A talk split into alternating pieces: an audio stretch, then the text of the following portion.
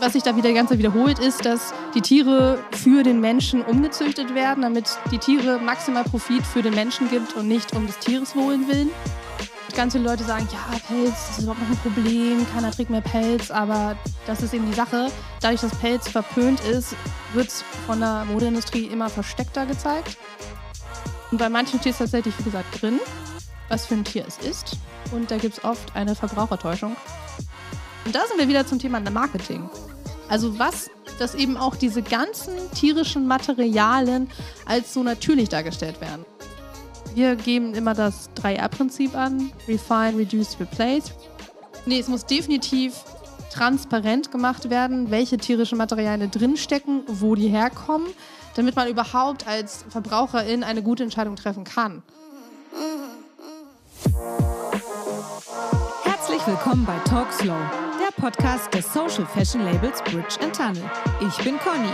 Und ich bin Lotte. Und zusammen nehmen wir euch mit in unser Herzensthema: Slow Fashion und Nachhaltigkeit in der Mode- und Textilbranche. Moin, liebe Slow Fashionistas! Ihr wisst ja inzwischen, dass mineralölbasierte Produkte vielfältig umweltschädlich sind. Und dass wir besonders im Fashion-Sektor unbedingt weniger Kunststoffe, die sich zum Beispiel als Mikroplastik in den Weltmeeren und unseren Körpern wiederfinden, produzieren und freisetzen wollen. Eine Alternative stellen da Naturmaterialien dar. Das sind neben pflanzlichen Materialien wie Baumwolle, Hanf und Tencel auch tierische Produkte, wie zum Beispiel Wolle, Seide oder Leder. Dass dies ein Irrglaube ist, der zu immensem Tierleid führt, darüber wollen wir in der heutigen Episode sprechen. Denn wie sagte der australische Philosoph und Ethiker Peter Albert David Singer, ganz schön viele Namen, Tierfabriken sind ein weiteres Zeichen dafür, dass sich unsere technologischen Kapazitäten schneller weiterentwickelt haben als unsere Ethik. Ich freue mich deshalb riesig, dass wir zu diesem Thema äh, heute eine ganz, ganz tolle und natürlich super kompetente Gästin eingeladen haben, bei der wir alle unsere Fragen loswerden können. Sie arbeitet bei Vier Pfoten. Äh, und zwar dem, das ist das deutsche Büro von Four Paws, eine internationale Tierschutzorganisation. 1988 wurde die Initiative in Wien gegründet und setzt sich mit Büros in inzwischen 15 Ländern global für eine Welt ein, in der Menschen Tieren mit Respekt, Mitgefühl und Verständnis begegnen. Ziel ist es mit Projekten, Kampagnen und jeder Menge Aufklärungsarbeit in Politik, Wirtschaft und Gesellschaft Veränderung zum Wohle der Tiere zu erreichen und zu etablieren. Und heute ist dazu bei uns zu Gast Anne Wessendorf. Moin, moin. Uhu. Hi, liebe Anne. Hallo. Anne ist Junior Campaignerin bei Vier Pfoten Deutschland. und ich freue mich wirklich total, dass du heute da bist. Ja. So, Anne, wir starten ja in jede Podcast-Folge mit dem Fakt, dem FUCK der Woche, nicht dem Fakt, damit wir gleich mal wissen, was äh, äh, so richtig schief läuft in der Mode- und Textilindustrie. Äh, und leider ist das einiges. Und wir greifen dazu heute mal direkt ähm, euren aktuellen euren aktuellen Bericht untragbar auf, der aufzeigt, welche katastrophalen Auswirkungen die Modeindustrie auf Tiere und die Umwelt hat. In eurem Bericht heißt es, dass, mir wird schon ganz schlecht, wenn ich es vorlese, allein 2020 für die Lederproduktion die Häute und Fälle von über 1,4 Milliarden Tieren verwendet wurden. Ich muss jetzt gerade mal überlegen, wie viele Nullen das sind. Sehr, sehr, sehr, sehr viele. Äh, eine deutsche Zusammenfassung des Berichts gibt es auf der Website von Vier Pfoten. Den Link packen wir euch in die Show Notes. Aber Anne, es wird einem ja total anders, wenn man diese Zahlen hört. Kannst du uns vielleicht zum Einstieg einmal erklären, was sind die Fashion-Produkte, für die am meisten tierische Materialien verwendet werden und über welche Tiere reden wir überhaupt? Also wir reden vor allem tatsächlich über Leder. Mhm. Ähm, und Leder ist auch das tierische Material, was uns am meisten beunruhigt und besorgt, weil es da tatsächlich auch am wenigsten transparent gibt, also Transparenz. Mhm. Ähm, und Leder kommt tatsächlich auch ganz viel in Materialien vor, die man gar nicht bemerkt. Also zum Beispiel an deiner Jacke gibt es ja meistens kleine Lederpatches. Bei den Reißverschlüssen, die man auf und zuzippt. Mhm. Und das, was man hält, festhält, ist eigentlich Leder. Mhm. Ähm, und dann natürlich in Schuhen. Mhm. Also wir sehen Leder ganz viel noch in Schuhen. Ich war auch dieses Jahr auf der Berliner Fashion Week und habe mich da mal umgeschaut, was eigentlich da so die aktuellsten Materialien sind. Und da haben wir wirklich ganz viel Leder. Als zweites kommt natürlich Wolle. Das interessiert mich auch sehr, das Thema. Da habe ich mir auch schon ein paar Fragen für dich überlegt. Mhm. Ja. Ja, wir kommen, äh, Wolle, Wolle ist auch mit unter eins unserer Hauptthemen, wofür wir arbeiten. Mhm. Und dann natürlich Daune. Mhm. Obwohl es bei Daune sich schon sehr viel tut, da sind wir sehr glücklich zu sehen. Es gibt inzwischen aber auch bei Leder und Wolle sehr viele Daunen-Alternativen.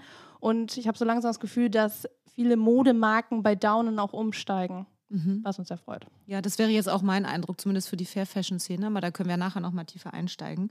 Und welche Tiere sind damit am meisten betroffen? Wir reden natürlich bei Leder vor allem über Rinder, Mhm. sehr viel betroffen. Und das wäre zum Beispiel ganz viel in Brasilien, dass da riesige Rinderfarmen auch herrschen.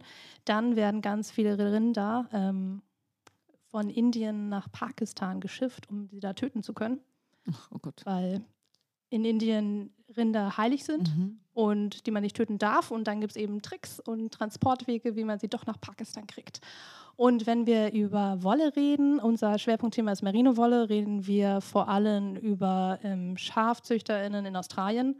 Mhm. Das ist der globale, also das ist der Haupt, Hauptproduzent ähm, für den globalen Handel von Wolle oder Merino-Wolle.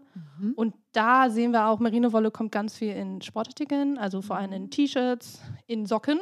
Mhm. Also wenn, ein, wenn eine Modemarke ein Merino-Produkt hat, ist es meistens Socken. Ach, tatsächlich, okay. Mhm. Ja, und die sind ja meistens beigemischt, sodass man überhaupt nicht Mhm. nachdenkt. Mhm. Und genau, bei, bei Daune reden wir natürlich über Enten und ähm, Gänse, Mhm. die dann eben auch meistens für den schönen Weihnachtsbraten, wir nehmen hier äh, im schönen Winter Hamburg auf, und da werden natürlich ganz viele Weihnachtsbraten auf den Tisch kommen, leider. Und diese Gänse und werden meistens noch weiterverwertet und dann die Daunen gerupft. Was, Ah, ja, allein schon das Wort Rupfen. Da ja. kriege ich schon einen, einen kleinen Grusel. Also bei mir ist auch so, wenn ich an tierische Materialien denke, fallen mir als erstes Wolle und Leder ein. Gibt es da noch weitere tierische Materialien, die man vielleicht gar nicht so auf der Uhr hat, die uns in der Mode begegnen? Du hast gerade schon mal gesagt, vieles wird einfach so beigemischt. Ja, also man ist, äh, man glaubt, man kauft sich jetzt super atmungsaktive Sportunterwäsche und dann ist ein tierisches Produkt drin. Also was sind noch so Produkte, äh, die uns in der Mode begegnen, die tierischen Ursprungs sind? Also natürlich auch Pelz, jetzt wo wir wieder Mhm. Winter haben. Und ganz viele Leute sagen, ja, Pelz ist überhaupt noch ein Problem, keiner trägt mehr Pelz, aber das ist eben die Sache. Dadurch, dass Pelz verpönt ist, wird es von der Modeindustrie immer versteckter gezeigt. Also das Mhm. typische Auffälligste, was wir sehen, sind natürlich diese Pelzkriegen. Und ganz viele Leute sehen dann nicht oder nehmen an, dass es Kunstpelz ist. Und ich habe da inzwischen ziemlich einen Blick drauf. Und wenn ich dann durch die Straßen gehe, sehe ich ganz oft, oh, da ist eine Pelzjacke, da ist eine Pelzjacke. Und ich hatte das letzten Winter auf dem Weihnachtsmarkt, war ich mit meiner Schwester unterwegs und dann meinte ich so, das ist echt Pelz. Das auch. Der sie- Sensor. Ja, genau. Ich kann das, das ist auch, das kommt ganz von alleine irgendwann. Und dann meint sie immer so, woran siehst du das? Ja, woran siehst du das? Wie, wie unterscheidest du echten Pelz von, von Kunstpelz? Also Kunstpelz ist ja ähm, zum Beispiel viel mit Plastik. Und bei Echtpelz ist das ja, sind das ja echte Haare. Mhm. Also das heißt, wenn Leute sich bewegen und gehen, dann wehen die Haare, sage ich mal, so mit. Echtpelz bleibt ziemlich steif. Okay. Echtpelz verfranst sich auch immer ein bisschen irgendwann und kriegt so kleine, wie nennt man das? Also tu- tun So sich ein bisschen Knötchen? zusammen, so kleine Knötchen, Mhm. genau. Und Echtpelz bleibt in dem Sinne fluffig. Mhm. Und irgendwann, also irgendwann hat man auch einfach einen Blick dafür. Aber es gibt natürlich auch Mhm. Tipps, wenn du eine Jacke in, im Laden hast, gibt es auch verschiedene Tipps, wie du angucken kannst, ob es sich um Echtpelz handelt oder nicht. Also eigentlich muss es laut der EU-Richtlinie gekennzeichnet werden. Mhm. Lotte macht hinten große Augen, die möchte unbedingt wissen. er, erklär erst mal, wie es gekennzeichnet sein muss und dann, wie man das richtig erkennt. Das ist nämlich ähm, auch ganz spannend. Das ist irgendwie so eine. Also ich, ich habe es ein bisschen wahrgenommen wie das Berührungsmittel der EU, dass wir doch was getan haben. Ähm, wenn ein Produkt oder ein tierisches Material an deinem Produkt ist, muss es gekennzeichnet werden bei diesen kleinen ähm, Zetteln, wo auch gibt es dann einen Zettel, da steht, enthält. Das ist eben das Problem. Es hat so einen komischen Namen, dass du nur die Deutung weißt, wenn du sie kennst. Ich glaube, der müssen wir nochmal, äh, musst du nachgu nachgucken, aber es heißt, glaube ich, enthält tierische Materialien oder enthält Materialien tierischen Ursprungs. Mhm.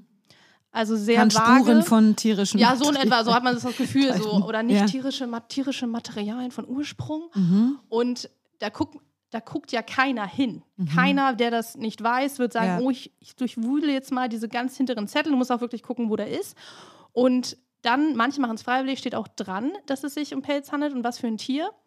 Und das bedeutet aber zum Beispiel, diese Jacke kann nicht nur eben diesen Pelzbaum, der Pelzkragen haben. Du kannst da auch eben, wie gesagt, diese Lederpatches dran haben. Du kannst Daune drin haben. Also das heißt, nur weil das dran steht, bedeutet es nicht, dass du automatisch weißt, aha, Pelz.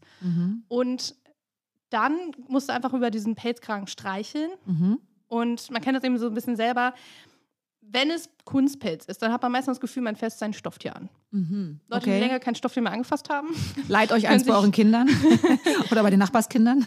genau. Und dann einfach mal diesen, diesen Unterschied zu bemerken. Und Mhm. das andere kannst du auch meistens ähm, auseinanderziehen. Mhm. Und dann sieht man unten das Leder, also das Haut vom Tier, Okay, besser gehäutet wird. ja. Und ganz oft hast du auch so, ja, ja, und du kannst dann pusten und dann siehst du eben echt, dass sich das wie im Wind diese Okay. Haare bewegen Mhm. und dann auch ganz leicht mitgehen. Und wenn du Mhm. eben dieses Kunstpelz anfasst und anpustest, bleibt es steif. Okay. Also das Mhm. ist ziemlich leicht zu sehen. Mhm. Und bei manchen steht es tatsächlich, wie gesagt, drin, was für ein Tier es ist. Mhm. Und da gibt es oft eine Verbrauchertäuschung. Und zwar sind ganz viele Pelzkragen von einem Raccoon Dog. Und das ist ein Marderhund. Aha. Und weil Menschen keine Hunde an ihren ähm, Nacken haben wollen, steht ganz auf Raccoon, was waschbär bedeutet, aber es gibt keine Waschbärpelze. Okay. So.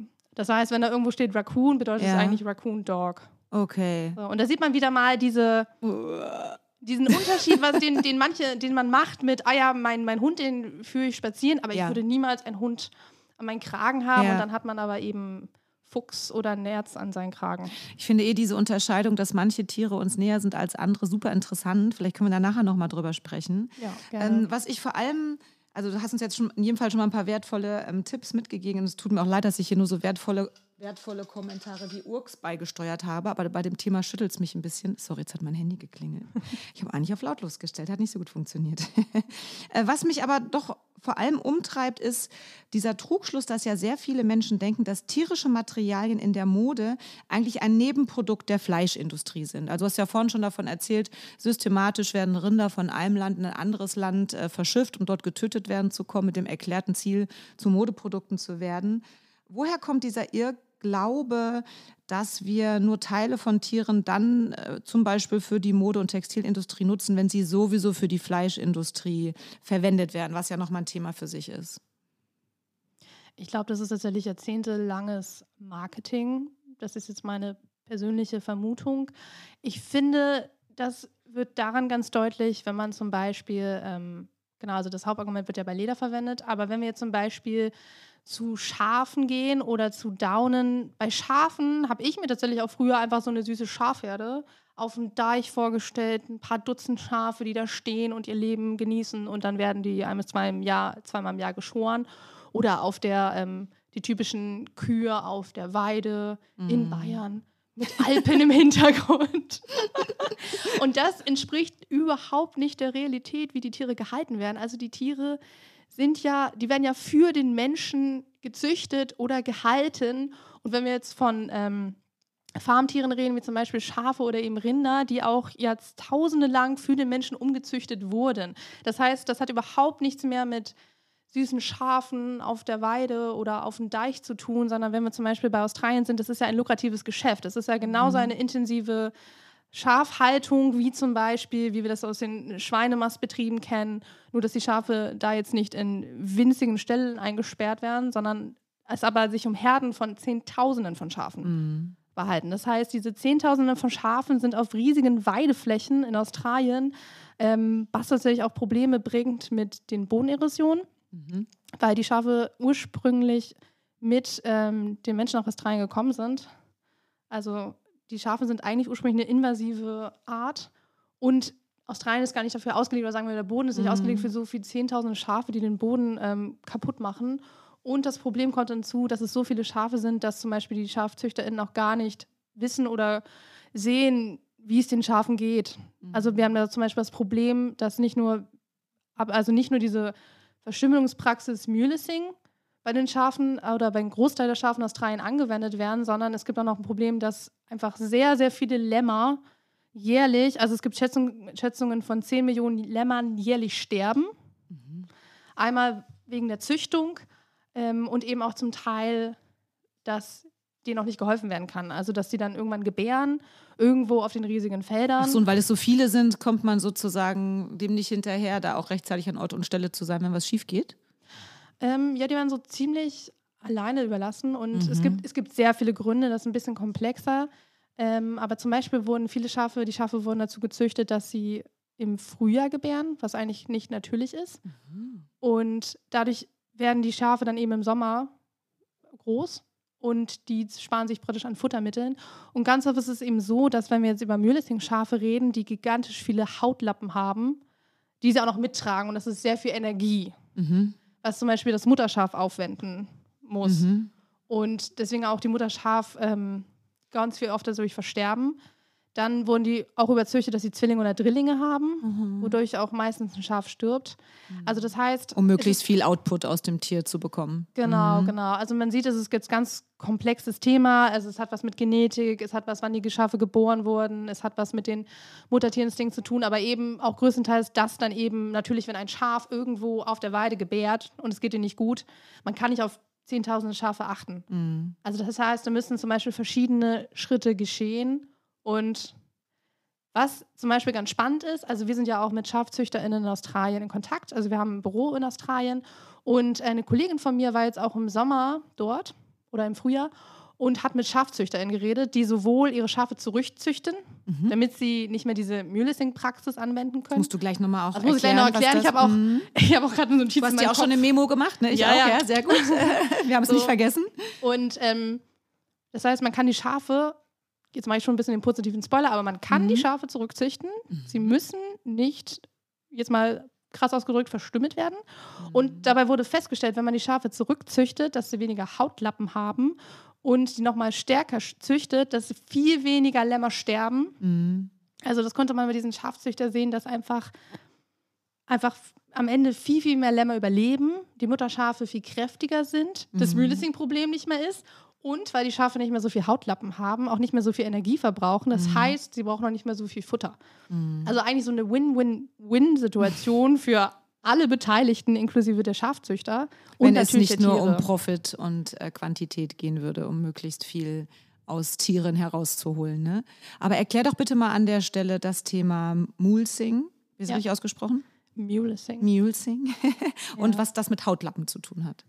Ja, also, ich habe das schon erwähnt, dass zum Beispiel die ganzen ähm, Farmtiere in Jahrzehnte von den Menschen gezüchtet und überzüchtet wurden, auch teilweise.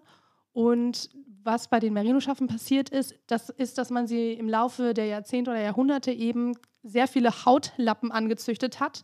Also man kann davon ausgehen, dass zum Beispiel an einem erwachsenen Schaf 15 Kilo Haut dran ist. Und man kann sich ja vorstellen, also wie- viel das Schaf dann mitschleppt. Und wozu wurde das angezüchtet? Weil dann um die Haut mehr Fell Ja, genau. Also es okay. wurde immer mehr, damit man mehr Fell Also im hat. Sinne des damit man- Outputs wieder. Okay. Genau, damit man Mhm. wieder mehr Ertrag hat. Also man sieht eigentlich schon, was sich da wieder die ganze Zeit wiederholt, ist, dass die Tiere für den Menschen umgezüchtet Ja. werden, damit Mhm. die Tiere maximal Profit für den Menschen gibt Ja. und nicht um des Tieres Wohl Ja. willen. Und was dann das Problem ist, ist, dass es ähm, Fliegenmaden gibt. Mhm. Und in Australien hat man speziell das Problem, dass es sehr feuchtwarmes Klima ist. Mhm. Und dass vor allem auch um den After herum sehr viele Hautlappen sind und der ganze Kot dann in den Hautlappen stecken bleibt. Und dass diese Fliegenmaden sich sehr gerne an feucht warmen Mhm. Stellen aufhalten. Gott, die armen Tiere, ja. Korrekt. Und das Mhm. führte dann dazu, dass die sich da beim After absetzen. Mhm. Ich erzähle es jetzt nicht weiter, aber man kann sich vorstellen, was passiert. Und dass ganz viele Schafe daran gestorben sind. Mhm. Und deswegen hat vor 100 Jahren sich ein Herr Mewis, da kommt der Name her, ähm, überlegt, Mensch, was machen wir? Wir schneiden den Lämmern einfach die Hautfalten hinten am Po ab. Also,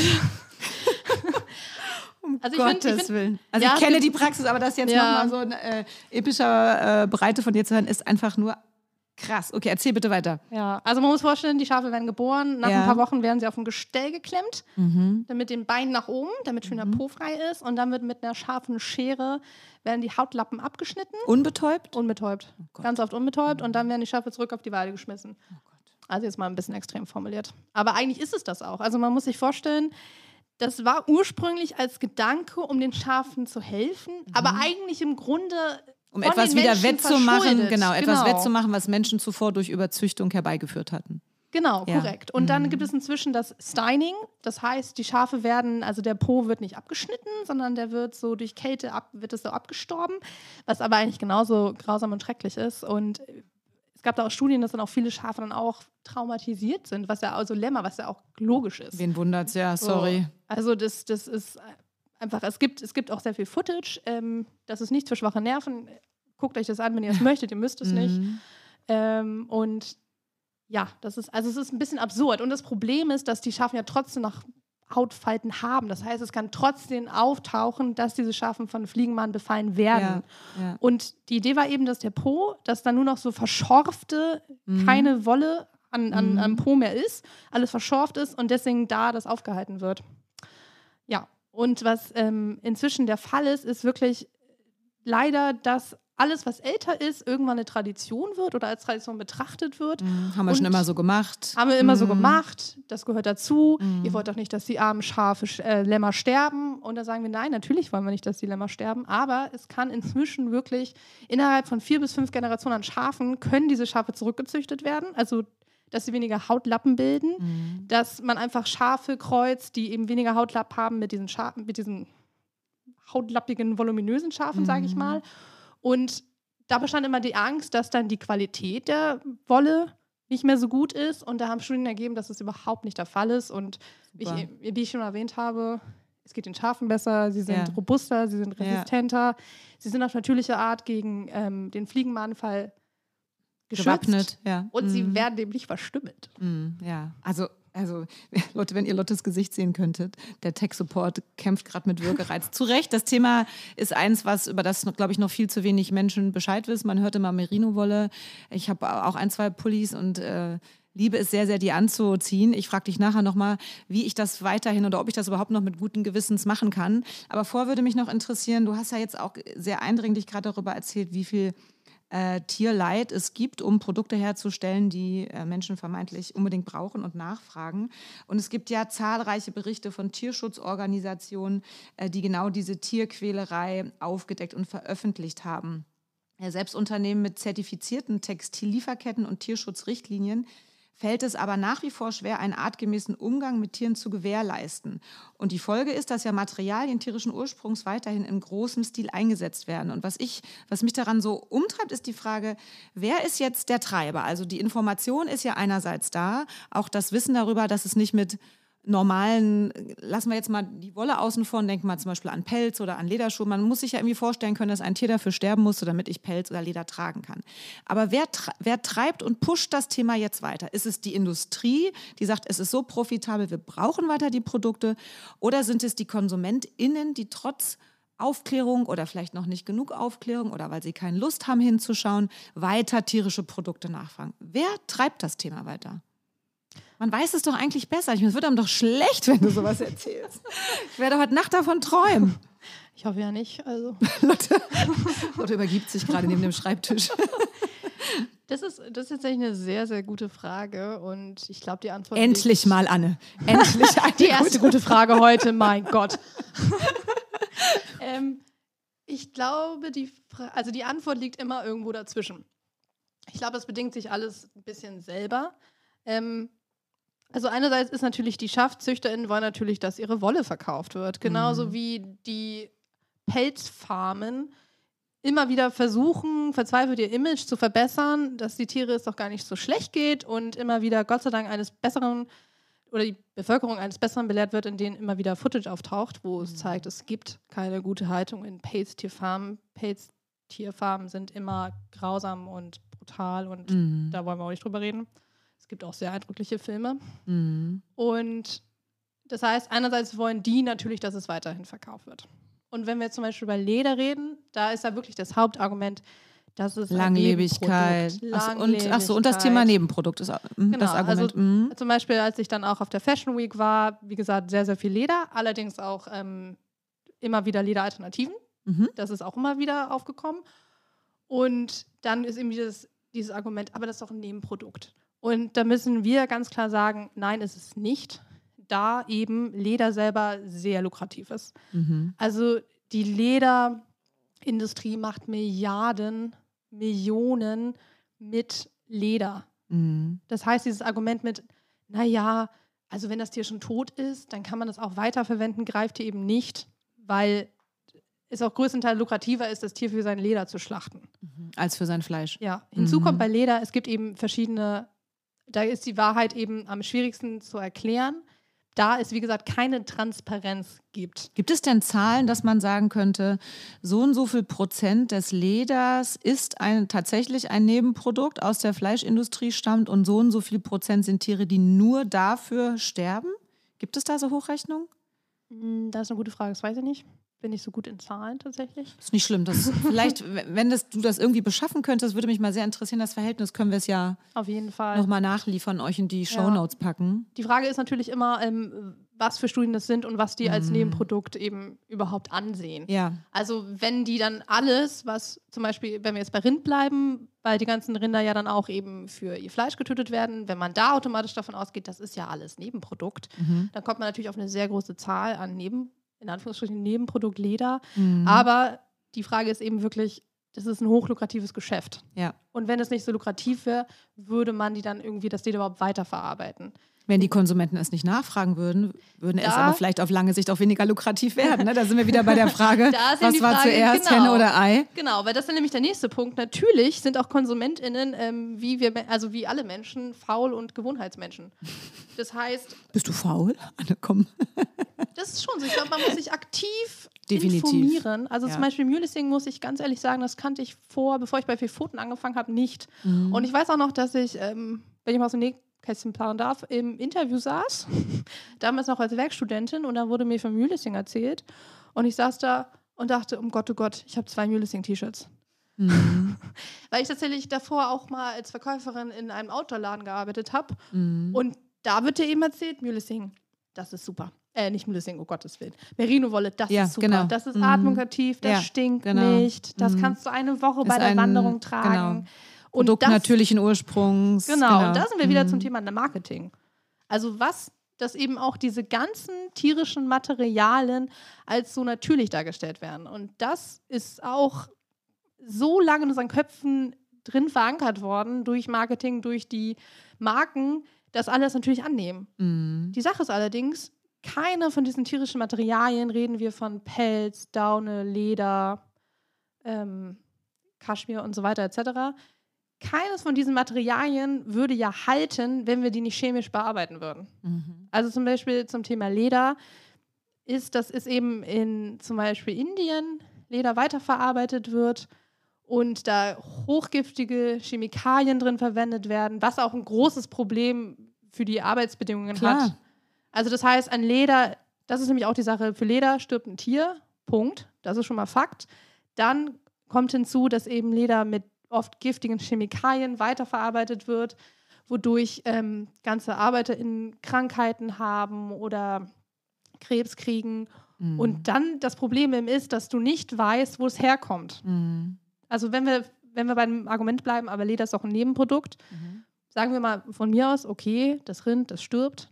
Fakt ist allerdings, du weißt aber nicht, wo es herkommt. Mhm. Kommt es jetzt eben aus Pakistan, wurden dafür Rinder extra aus Indien rübergekarrt und dann eben für Leder getötet? Kommen sie aus Brasilien, wo der größte Fleischproduzent herkommt, Mhm. der auch der größte, einer der größten Lederproduzenten ist?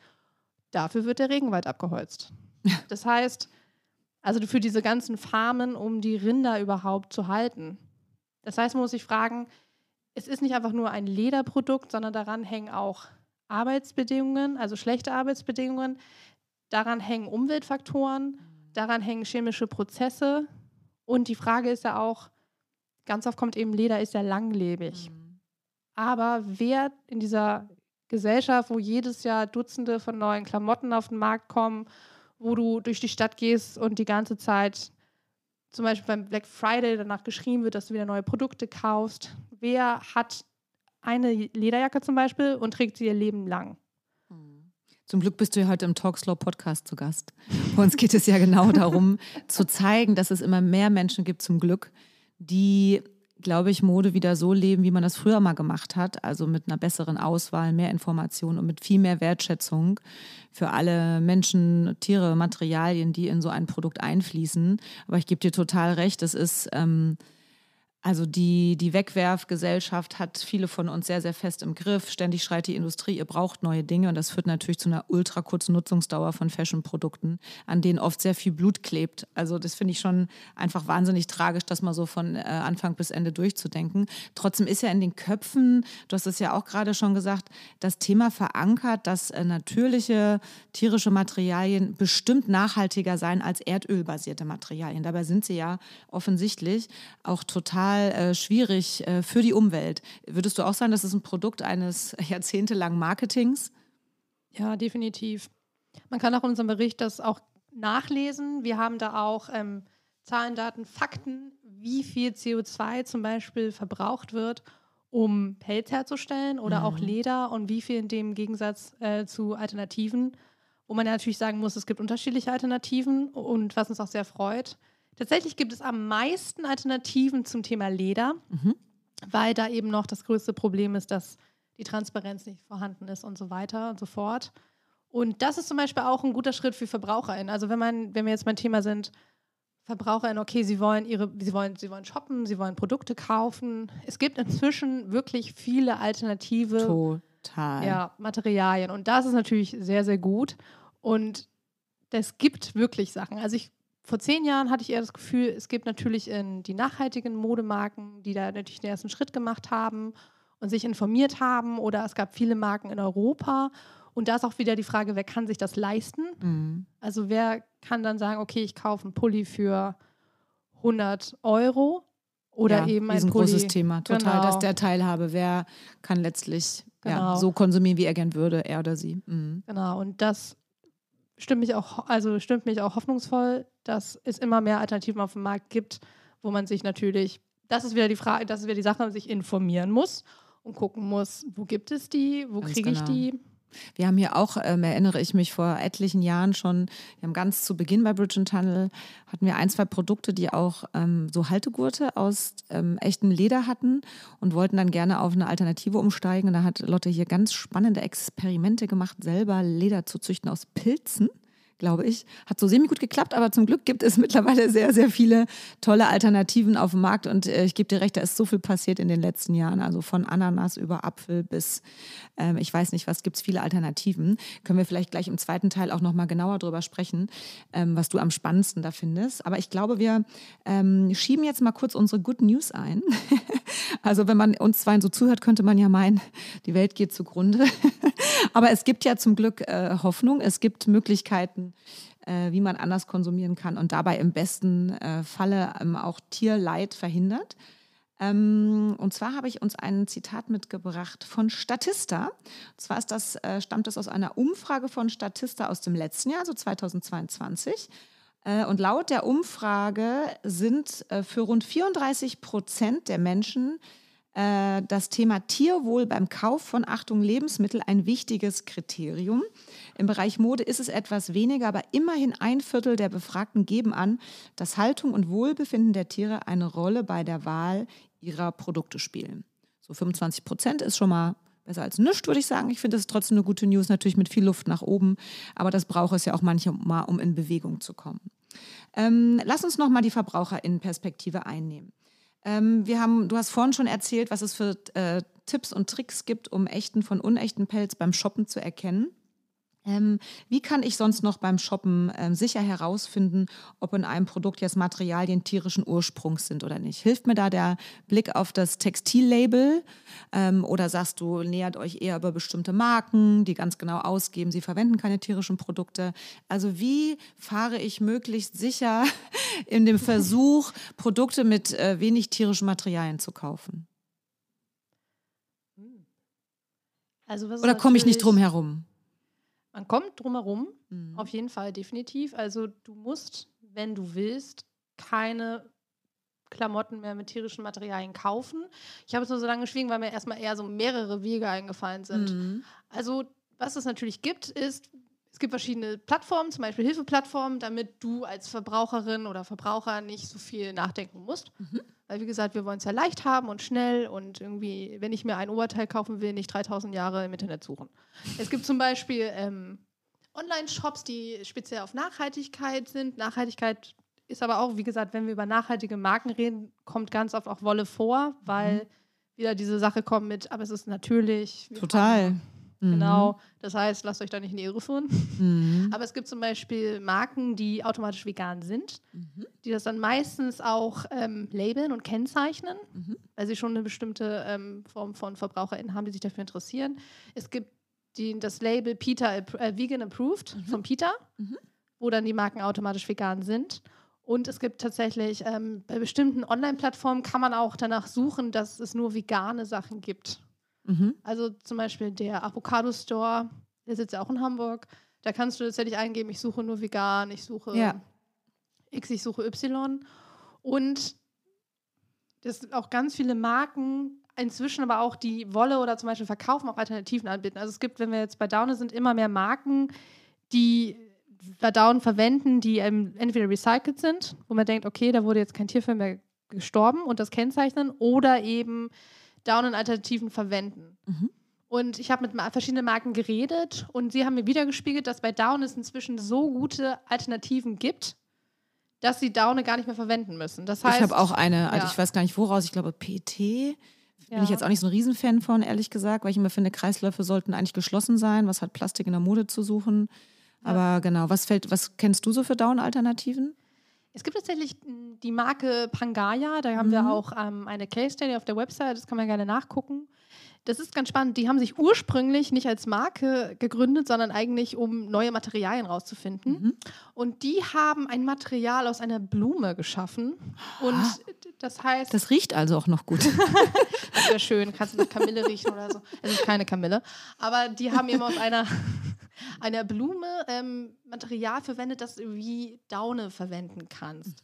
Und diese Marke ist zum Beispiel total innovativ, ähm, leider ein bisschen höhersegmentiger und vom Preis. Mhm. Und die haben echt gute Alternativen und denen ist auch wichtig, dass es eben kein Plastik ist. Ja. Und das ist auch die Sache. Also ganz viele denken, ah, wenn ich jetzt keine, keine tierische Materialien verwende, muss ich ja Plastik verwenden. Nein, musst du nicht. Der Rest des Lebens findet in Synthetik statt. genau, ist nur noch Plastik. Nein, also es gibt zum Beispiel ähm, Flower Down. Das ist eben, ich glaube, das ist tatsächlich das von Ja, Pangaya. das klingt schön.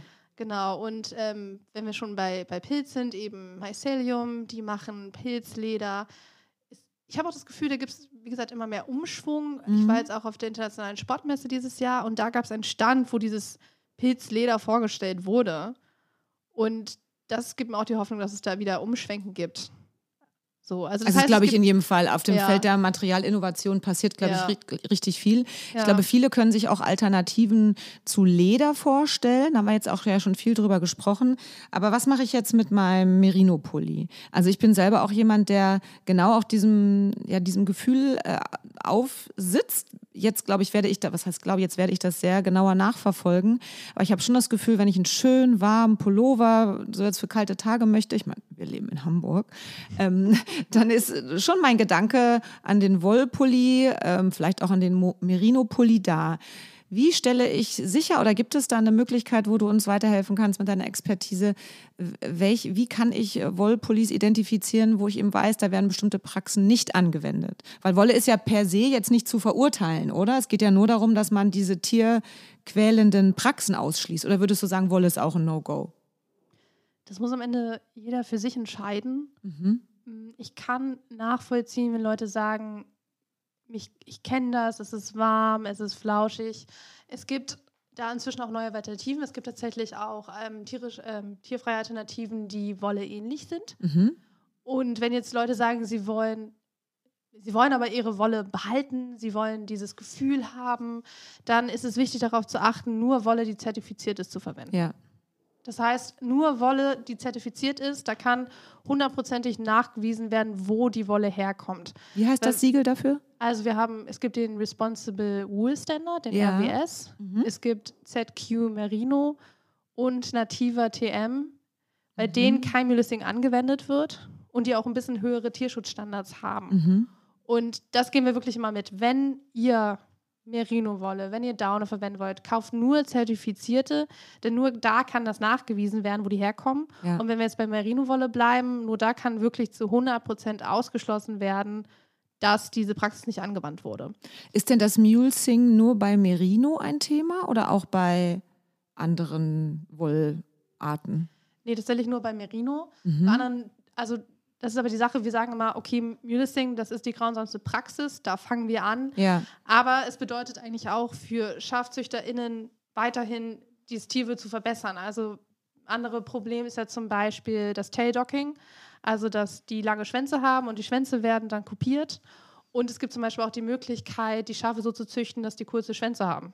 Mhm. Dass man die nicht. Äh, Also wir reden bei Wolle immer von Schafen oder sind da auch noch andere Tiere? natürlich, also bei Wolle, bei Wolle gibt es auch Alpaka-Wolle, Kaschmirwolle. Ähm, Kaschmir, das ist Kaschmir, das ist eine sehr, sehr feine Wolle von Ziegen. Ziegen, genau. Mhm. Genau. Also Kaschmir kenne ich natürlich, aber ich hätte jetzt das Tier nicht so schnell dazu abrufen können. Eieiei.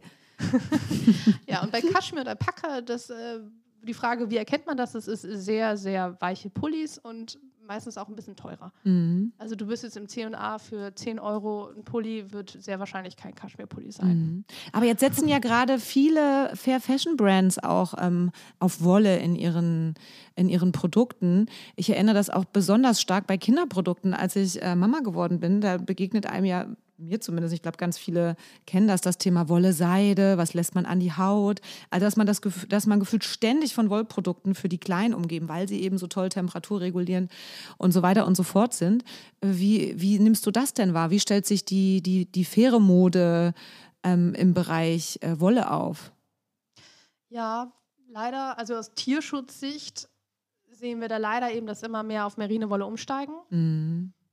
Und was dann der Fall ist, ist eben, dass, dass wie gesagt, viele auch dann Mulesing wissen. Also Modemarken sehen das und haben das auf dem Schirm, einfach weil es auch sehr eindeutig grausam ist und natürlich niemand damit in Verbindung gebracht wird. Also wenn du deine flauschige Kuscheldecke für dein Baby hast, ja nicht die Marke sagen, naja, vielleicht wurden dafür Lämmer. Ja. Bestimmt. Mhm. Entschuldige, das Wort ist immer so extrem. Aber, aber so find, ist es ja. Ja. Also das Mhm. ist am besten. Mhm. Ähm, allerdings ist immer die Frage, dass, also ganz oft sagen die, wir sind Mulesing frei, aber was bedeutet das? Also was wir zum Beispiel machen, wir haken bei Marken nach. Was bedeutet das? Habt ihr wirklich nur zertifiziert? Seid ihr 100% zertifiziert? Weil ganz viele Marken erstmal umstellen müssen Mhm. und dann meistens ein Teil eingekauft wird, der zertifiziert ist, ein Teil nicht. Mhm. Und in Deutschland sind wir, was das angeht, würde ich sagen, gibt es schon ziemlich viele Marken, die ähm, zertifiziert benutzen. Aber wenn wir jetzt mal global gucken, ist es wirklich erstar also es ist wirklich, wirklich erschreckend, dass, glaube ich, drei oder vier Prozent von Merino-Wolle nur zertifiziert ist. Und man geht davon aus, dass 90 Prozent des globalen Marktes eben aus Australien kommt. Mhm. Und da ist es noch wirklich sehr, sehr langsam. Aber das sind doch so Nature-Lover, die AustralierInnen. Was läuft da Ja. schief? Tradition. Ja, das gute alte. Genau. Tradition. Und ich Mhm. glaube auch, dass kein, niemand, also keiner von diesen Schafzüchtern würde sagen, sie wollen ihren Schafen was Schlechtes. Mhm.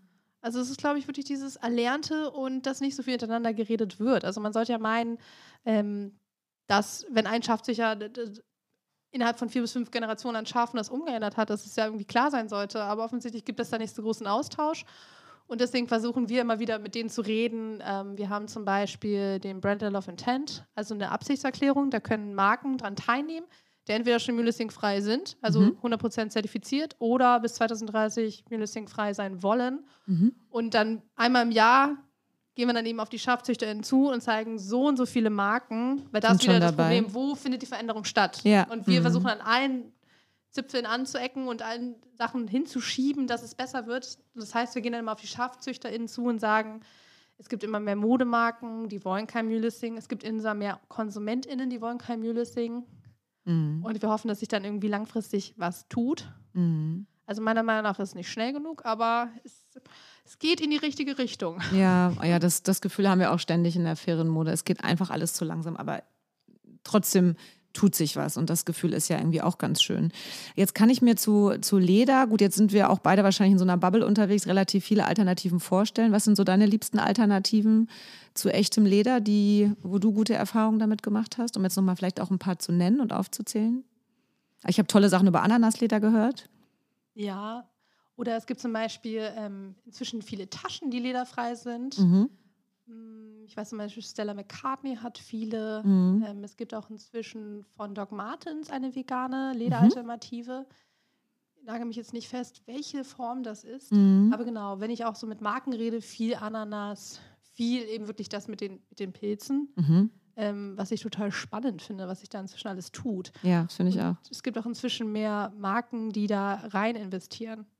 Was mir Mhm. noch eingefallen ist zum Thema, wie KonsumentInnen da es denen einfach gemacht werden kann. Es gibt eine Website, die heißt Material Innovation und da sind alle Marken oder Produzenten aufgelistet, die im Alternativen machen. Das schreiben wir euch auch alles in die Shownotes. ah ja, spannend, okay. Mhm. Ja, super. So. Aber äh, läuft man da nicht auch ein bisschen Gefahr? Also ich glaube, dass es zum Glück immer mehr Alternativen auf dem Ma Markt gibt, sei es jetzt ähm, für Leder, ähm, für Wolle, äh, für Daunen. Wir haben vorhin schon über Daunersatz durch PET zum Beispiel gesprochen. Äh, läuft man da nicht Gefahr, dann wieder auf, also um Tiere zu schützen, auf super super viele erdölbasierte Alternativen zu setzen, dann, die dann wieder in ganz anderem Ausmaß unsere Umwelt schädigen. Also ist, äh, wie kommt man aus dieser Klemmsituation raus? Nichts mehr kaufen. Ja, tatsächlich ähm, sollte man erstmal so erst seinen eigenen Konsum hinterfragen. Also wirklich, warum kaufe ich eigentlich gerade? Aber jetzt brauche ich ein? was. Guck mal, ich habe zum Jetzt Beispiel Kinder, die haben die unangenehme Eigenschaft, sie wachsen. Mhm. Ähm, Ständig neue Klamotten. Gut, wir kaufen natürlich auch viel Secondhand und so, aber genau, Ja. manchmal braucht man ja einfach neue Dinge. Da hat man so, finde ich, so die Wahl zwischen Pest und Cholera. Das macht einen ja irgendwie, das zieht einen ja auch runter, ja. Also, Man will immer alles richtig machen und Genau. dann hat man das Gefühl, man muss sich jetzt für die Tiere gegen die Umwelt Ja. entscheiden. mh. Ja, ja, das, das kenne ich. Ähm, nee, tatsächlich gibt es immer mehr Alternativen, die pflanzlich sind. Mhm. Also es gibt immer mehr Alternativen, die pflanzlich sind oder die Abfallprodukte, weil Ananasleder ist ja auch das Abfallprodukt von Ananas. Das heißt, man muss sich Hanf. da nicht mehr entscheiden. Ja, Hanf, Tänzel genau, Tänzel, oder so. Ja, da kenne ich, ja, genau, das auch noch. Das heißt, man muss nicht mehr entscheiden und man muss nicht mehr sagen, okay, ich nehme dann jetzt nur Plastik. Mhm. Ja, in dem Fall. Du hast es vorhin schon mal angesprochen, dass beim Thema der, des Marderhundes, Mhm, den Raccoon Dog. den Raccoon Dog, das Dog weggelassen wird, damit es wie ein Waschbär klingt. Du hast gesagt, die Leute wollen nicht so gerne einen Hund um ihren ähm, Hals tragen. Ähm, ich finde es, äh, also das so, das so augenscheinlich, dass uns ja einige ähm, Tiere, also jetzt äh, ganz konkret Haustiere, wertvoller erscheinen ähm, als vermeintliche äh, Nutztiere. Gleichzeitig liest man ja manchmal auch so Horrorgeschichten von Produkten aus Hunde- oder Katzenfällen, wo allen irgendwie die, äh, wo bei allen die, die Antenne irgendwie losgeht, oh Gott, das darf doch nicht sein. Wie bewertest du diese Doppelbödigkeit? Warum, warum ist, kann das nebeneinander existieren? Also Leute, die alles für ihr Haustier tun würden, dann aber eine Jacke aus, aus Pelz tragen. Mhm. What's wrong? Ja, ich glaube, das ist eine sehr große philosophische Frage, Ja. womit sich schon viele Menschen beschäftigt haben oder viele, viele TierrechtlerInnen. Ich glaube, ganz viel ist es eben dieses, man verschließt die Augen, was eigentlich hinter den Produkten steckt. Mhm. Es gibt, ja auch, es gibt ja auch viele Menschen, die zum Beispiel Fleisch essen und Tiere besitzen. Das ist ja eigentlich genau dieselbe Frage, Mhm. nur auf einer anderen Kategorie. Mhm. Und ich glaube, es ist wirklich dieses, damit beschäftigt man sich nicht, daran denkt man nicht, das sehe ich nicht, das drücke ich jetzt weg. Oder eben diese Argumentation mit, ach, naja, Leder wird ja eh sonst weggeschmissen, Mhm. dann verwerte ich es ja. Das ist ja eine umgekehrte ähm, positive Philosophie eigentlich, dass man sagt, naja, das wird ja weggeschmissen. Voll nachhaltig. Ich, Voll nachhaltig, Ich, genau. genau, aber dass eben dieses Leder, damit es einfach nicht verrottet, eigentlich chemikalisch behandelt wird und ähm, genau diese, diese Arbeitsbedingungen dahinter herrschen, da denkt man drüber nicht nach.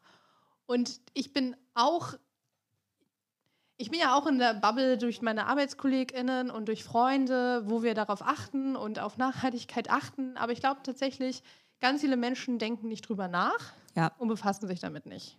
Mhm. Und ich glaube auch nicht, keiner würde sagen, er ist ein schlechter Mensch. Und das will ich auch niemandem sagen. Weil dann Mhm. kommen wir wieder in dieses Du, Du, Du machst und ich bin besser als du. Und das, ich glaube, das führt nicht weiter, sondern ich glaube, der Hauptgrund ist eben, man muss aufklären, man muss sagen, wo kommt das Tier her? Oder Man braucht aber auch, finde ich, oder klare politische Regularien oder Kennzeichnungspflichten, die es verhindern, dass Unternehmen Greenwashing betreiben oder Ja. Verbraucherinnentäuschung, ja, indem sie bestimmte Produkte einfach nicht so ausweisen, wie sie ausgewiesen sein müssen. Ich finde, es braucht immer so beides, oder? Natürlich, Ja. im besten Fall informiert sich jeder und jede, aber es kann auch nicht sein, dass Unternehmen uns da so in der Nase herumführen können. Ja. Und es kann auch nicht sein, dass es dann ähm, Regularien gibt, wo man eigentlich wieder sagen kann, wir haben was getan. Jetzt das Beispiel mit Pelz oder wenn irgendwas an der Jacke hängt, dass du irgendwie suchen musst, so ein kleines Ja. Zettelchen, ob das jetzt Leder sein könnte oder Pelz sein könnte.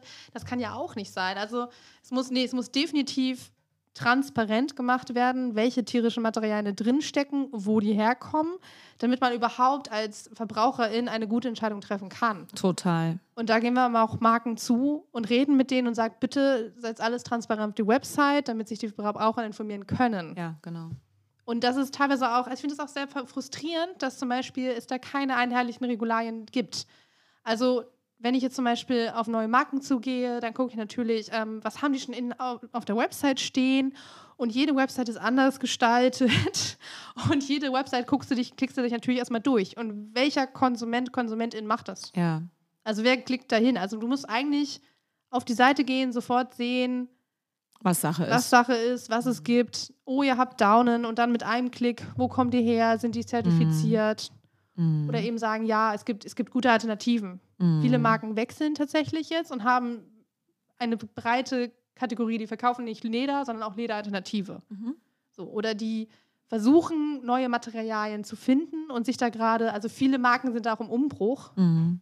Und viele Marken sind auch, ich kann jetzt nur für die deutschen Marken reden, weil ich nur den, äh, mit deutschen Marken rede, aber ich habe das Gefühl, die sind dafür offen näher. Gleichzeitig gibt es eben auch mehr Druck. Also, mhm. das hast du schon erwähnt, zum Beispiel die, äh, diese, diese Studie. Und wir sehen auch, dass zum Beispiel die Gen Z, dass der Nachhaltigkeit immer wichtiger wird. Und das ist ja die Zukunft, das ist die Generation von morgen. Mhm. Ja, total. Aber ich finde, ähm, wir können jetzt vielleicht noch mal ähm, ganz zum Schluss. Ich habe mir schon richtig viele gute ähm, Insights in jedem Fall aus unserem Gespräch mitgenommen. Aber ich würde gerne noch mal ganz kurz mit dir äh, über die Premiere, die Hamburg-Premiere des Films Slay reden. Dazu hattet ihr äh, dieses Jahr ähm, eingeladen. Ich durfte mit ähm, auf dem Podium im Anschluss mit der Regisseurin äh, Rebecca Capelli äh, diskutieren und jemand von äh, äh, aus eurem Haus noch von Vier Pfoten. Und für den Film hatte ja die Regisseurin fünf Kontinente bereist, um die ja, krassen Machenschaften der Modeindustrien äh, in Bezug auf Tierquälerei für Pelz, Leder und Wolle aufzudecken. Und ähm, der Film, der ja zuerst mal wahnsinnig sehenswert ist, hat mich ähm, tief berührt und hat mich vor allem deshalb so tief berührt, weil ich dachte, ich bin noch so auf, also aufgeklärt, ich wollte schon abgeklärt, ich bin noch so aufgeklärt, ich stecke so tief drin im Thema, was bedeutet eine faire, wertschätzende Mode. Und ich kann mir auch sehr viel sehr viel Missstände vorstellen oder weiß darüber. Äh, und trotzdem habe ich gemerkt, ich weiß in Bezug auf Tierwohl, und ich bin eine große Tierfreundin, ähm, weiß ich eigentlich super wenig. Und ich, was ich damit sagen will, selbst jemand wie ich, der schon so tief in der Bubble drinsteckt, ja, ich werde da nie wieder rauskommen, ich fühle mich da auch sehr wohl. Trotzdem wäre es doch schön, wenn das Thema mehr Sichtbarkeit erfährt. Und deswegen ist jetzt vielleicht auch so meine letzte Frage an dich. Also, dass das Thema wichtig und richtig ist, das erschließt sich, glaube ich, jedem, der Lust hat, sich damit auseinanderzusetzen. Aber wie schaffen wir es, oder was ist das größte Hebel, um das Thema noch mehr in die Masse zu tragen und Menschen Alternativen aufzuzeigen? Also wie klar hat man eine Informationspflicht?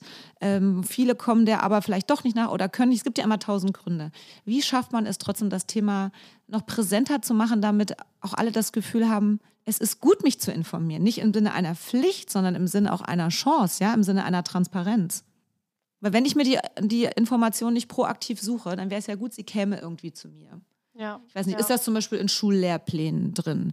Ist das, ne, also wie sieht eure Kampagnenarbeit auf? Ihr seid ja jetzt nicht die Einzigen, die zu diesem, äh, die für das Thema verantwortlich sind, aber macht ja tolle Kampagnenarbeit. Also was glaubst du ist der größte Hebel, damit das Thema einfach noch mehr Menschen erreicht? Ähm, ich weiß, viele Marken stöhnen da, aber wenn wir jetzt bei Tierwohl reden, ist wirklich, man muss aufdecken, was dahinter steckt. Und das muss eigentlich von oben kommt, dass es die mhm. meisten Menschen erreicht. Also wir versuchen natürlich auch aufzuklären, aber es ist schwierig, von dieser gewissen Bubble rauszukommen. Total. Es geht jetzt auch niemand in diesen Film Slay zum Beispiel, der sich denkt, oh, ich mache mir jetzt einen schönen Freitag und gucken mal, was ist ja auch fix und fertig danach. Aber sehr, sehr sehenswerter Film. Ich kann es euch allen nur empfehlen. Ja. Also es, es, geht wirklich unter die Haut, aber im positiven Sinne. Also man ja. denkt da, man hat danach einfach einen weiteren Horizont und das ist ja einfach so viel wert, finde ich. Und der Film ist tatsächlich auch in dem Sinne sehenswert, dass er nicht so grausame Bilder zeigt. Mhm. Also es waren mehrere Kolleginnen auch mit dabei, die erst ein bisschen Angst hatten, oh, wir machen jetzt, wir, wir sind jeden Tag mit Tierleid konfrontiert, wir arbeiten dazu schon. Das muss ich jetzt eigentlich in meiner Freizeit nicht sehen. Und mir wurde echt wieder gespiegelt, du kannst es gut sehen war eigentlich die Angst, dass noch schlimmere Bilder kommt und das, was man gesehen hat, das konnte man sich schon gut erdenken, was dann noch dahinter steckt. Mm. Ich glaube, es muss eben wirklich, man muss sich zusammentun, mm. man muss Bündnisse schaffen, weil das ist auch dasselbe bei diesen neuen tierischen Alternativen, dass viele auch ähm, für sich natürlich ein neues Material erfunden haben und das an den Markt bringen wollen. Und ich glaube, da wäre es das würde noch schneller sein, wenn sich mehrere zusammentun. Und das mhm. passiert auch. Also es gibt Kooperationen zwischen Modemarken, ähm, es gibt Kooperationen zwischen Marken, die tierfreie Alternativen haben. Aber so der schnellste Hebel ist, glaube ich, wirklich eine ähm, Verpflichtung mhm. gegenüber den Marken aufzudecken, was das ist. Wenn wir zum Beispiel bei Pelz anfangen, ganz, deutlich, ganz eindeutig zu kennzeichnen, welches Tier steckt dahinter. Ja. Weil wie, das ist jetzt, wie gesagt, freiwillig, wenn da steht, welches, welches Tier da steckt. Wahnsinn. So, also wie, wie gesagt, es muss dieser, dieser besagte kleine Zettel mit diesen ja. besagten, nichtssagenden Wörtern, muss, da, muss da draufstehen. Und es muss praktisch für jeden zugänglich sein, auf einfache, wirklich schnelle Art, damit es jeden erreicht. Mhm. Lotte meldet gerade aus dem Off, sie wünscht sich eine, ähnlich wie bei den Zigaretten, eigentlich so, eine, so ein Foto an Produkten, das, wo eigentlich Unternehmen verpflichtet sind, dann die Konsequenz aufzuzeigen. Wenn du dieses Produkt kaufst, stirbt dafür ein Lamm. Ja, das, das ist das realistisch, dass wir das, das durchsetzen könnten, Anne? Das hätte in jedem Fall einen ordentlichen Abschreckungseffekt. Ja, das stimmt. Das stimmt. Ja. Also es muss sich, ich glaube, was toll ist und deswegen kann man wirklich nur noch mal den Film empfehlen und auch wirklich eure fantastische Arbeit, sich auf eurer Website mal zu informieren, ähm, zu schauen, wo steckt denn überall Tierleid drin, auch, auch wenn ich denke, ach, es ist doch nur die Wolle, da stirbt das Tier doch dafür nicht, was steckt alles dahinter. Also es, äh, eure Arbeit ist sehr wertvoll und wir laden jeden und jede ein, sich bei euch auf der Website mal umzuschauen, euren Report zu lesen. Du hast ja super viele tolle Quellen heute genannt, die wir äh, in ganz, ganz vielen Stichworten in die Show Notes packen werden. Ähm, was ich dich jetzt aber gerne noch mal ganz zum Ende vielleicht unserer Episode ähm, bitten würde, du hast es gerade schon angesprochen bei meiner letzten Frage. Am Ende formulieren wir immer so einen Mindshift-Moment für unsere ähm, HörerInnen. Ähm, wenn jetzt ne, unsere Slow Fashionistas den Podcast gehört haben und gesagt haben, oh ja, oh Gott, die armen Tiere, also ne, das lässt ja keinen kalt, worüber wir heute gesprochen haben. Ähm, wenn ich jetzt ab sofort ein bisschen sensibler mit der Thematik umgehen möchte bei meinem eigenen Konsum, äh, was wäre der erste Schritt, was ich als Konsumentin tun kann, um Tierleid in der Mode zu verhindern? Was würdest du empfehlen? Ich würde wirklich empfehlen, jetzt, dass man darum weiß, sein eigenes Konsumverhalten zu hinterfragen. Und wenn wir jetzt zum Beispiel sagen, hey, ich möchte aber Merino-Wolle kaufen, ich finde das Produkt an sich einfach super toll, dann bitte nur zertifiziert. Und wir geben immer das 3R-Prinzip an: Refine, Reduce, Replace. Refine im Sinne von Kauf wirklich nur zertifiziert. Reduce, dann reduziere einfach den Neukauf. Also ich erwarte auch zum Beispiel gar nicht, ähm, das kenne ich ja selber zum Beispiel aus der Ernährung. Ich war erst omnivor, dann vegetarisch, vegan. Ich erwarte von niemandem, ähm, dass die Person von heute auf morgen komplett ihr Konsumverhalten ja. umändert. Einfach nur dieses Wissen und einen Schritt zu tun, ist schon mal die richtige Richtung. Total. Und das ist ja auch wieder ein Zeichen an Modemarken. Mhm. Also das heißt wirklich, wir müssen von allen Stellen drauf zu und allen Stellen eine Veränderung herbeirufen. Und wenn wir jetzt irgendwie bei Replace, also beim Ersetzen sind, zu gucken, hey, also Beispiel, refine, gesagt, reduce, replace? Richtig. Mhm. Refine, nur zertifiziert, kauft bitte mhm. nur Zertifizierungen. Bei Merino-Wolle fragt im Laden nach, wenn es nicht steht. Ja. Ganz oft, wie gesagt, ist es eben leider nicht transparent offengelegt. Dann reduce, hinterfragt euer eigenes Konsumverhalten. Mhm. Müsst ihr wirklich immer so viel kaufen? Ich ertappe mich da auch bei selber. Ich wohne, ich wohne auf der Schanze und dann läuft man einfach jeden Tag zur S-Bahn und man läuft immer an sehr vielen Läden vorbei und dann lachen dich die neuesten Pullis an. Ich bin auch ein großer Pulli-Fan sehr viel gerne schöne Muster und einfach sich zu fragen, brauche ich das jetzt, will Total. ich das jetzt, warum? Im Podcast hat mal ähm, Viola von Greenpeace gesagt, ähm, man kann sein Konsumverhalten trainieren wie ein Muskel. Das stimmt. Ne? Zum Beispiel also.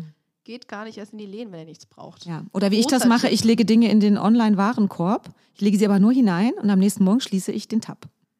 Oh. Mhm. Oh, das ist auch. Bist gut. du kurz sozusagen dem Wunsch nachgekommen, etwas zu erwerben, aber du schließt es da nicht ab. Ja, ja. Ich bin tatsächlich gar keine Online-Shopperin. Mhm. Ähm, aber genau, wenn, also ganz, also meine Mutter hatte früher mal Kleiderkataloge, bestellt sie ab. Ja, genau. So, dann liegen die Newsletter abbestellen. Newsletter Na, also sich ein bisschen der Verführung entziehen, um nicht mehr Gefahr zu laufen, etwas zu kaufen, wo ich eben nicht vielleicht nachfragen kann. Genau. Äh, entspricht das den Kriterien, die mir für mein Leben und für nachfolgende Generationen eigentlich wichtig sind. Genau. Und dann eben bei Replace kann man ja auch zum Beispiel sagen, geht eben nur in Secondhand einkaufen. Ja. Oder was eben auch eine gute Sache sind, wenn wir jetzt ähm, statt zertifiziert natürlich ähm, recycelt. Es gibt Marken, die nur recycelte Wolle verwenden mhm. oder nur recycelte Daune. Das heißt, mhm. da wurde kein neues Tier dafür irgendwie, wie gesagt, verstümmelt oder misshandelt oder verwendet. Das heißt, da kann man eigentlich schon ziemlich viel machen. Und ich finde, deswegen sucht euch eine Sache.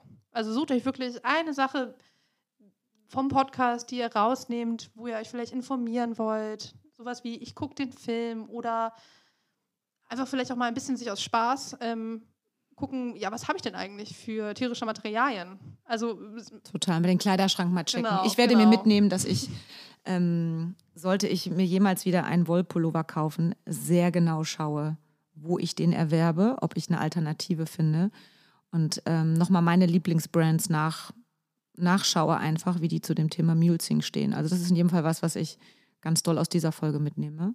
Ich bin gespannt, was ihr alle mitnehmt. Du hast uns wahnsinnig viele tolle Hinweise in jedem Fall geliefert. Ich habe gleichzeitig jetzt auch sehr eindringliche Bilder im Kopf. Ich hoffe, die lassen mich vor Weihnachten noch los. Aber ich danke dir von ganzem Herzen, Anne, ähm, für das spannende Gespräch, deine tolle Expertise. Und ich glaube, ich suche mir jetzt einen Hund zum Kraulen. Das ist noch guten Tipp. Wir, Lotte, hol mal bitte Fritz ran. Lotte hat einen sehr süßen. Den brauchen wir jetzt, um die Nerven wieder runterzufahren. Oder jeder, der ein Stofftier hat, jetzt ein Stofftier drücken. ja, genau. Also vielen lieben Dank, dass du da warst, Anne. Ja, Und nicht vergessen, gerne. Leute, keep it slow. Das war Talk Slow, der Podcast, bei dem wir sehr schnell über Slow Fashion sprechen. Mit euren Hosts Conny und Lotte. Abonniert unseren Podcast Talk Slow überall dort, wo man Podcasts hören kann. Wenn ihr mehr lesen wollt, schaut auf www.talkslow.de vorbei oder auf unserem Instagram-Account talkslow.podcast. Bis zum nächsten Mal und vergesst nicht, keep it slow!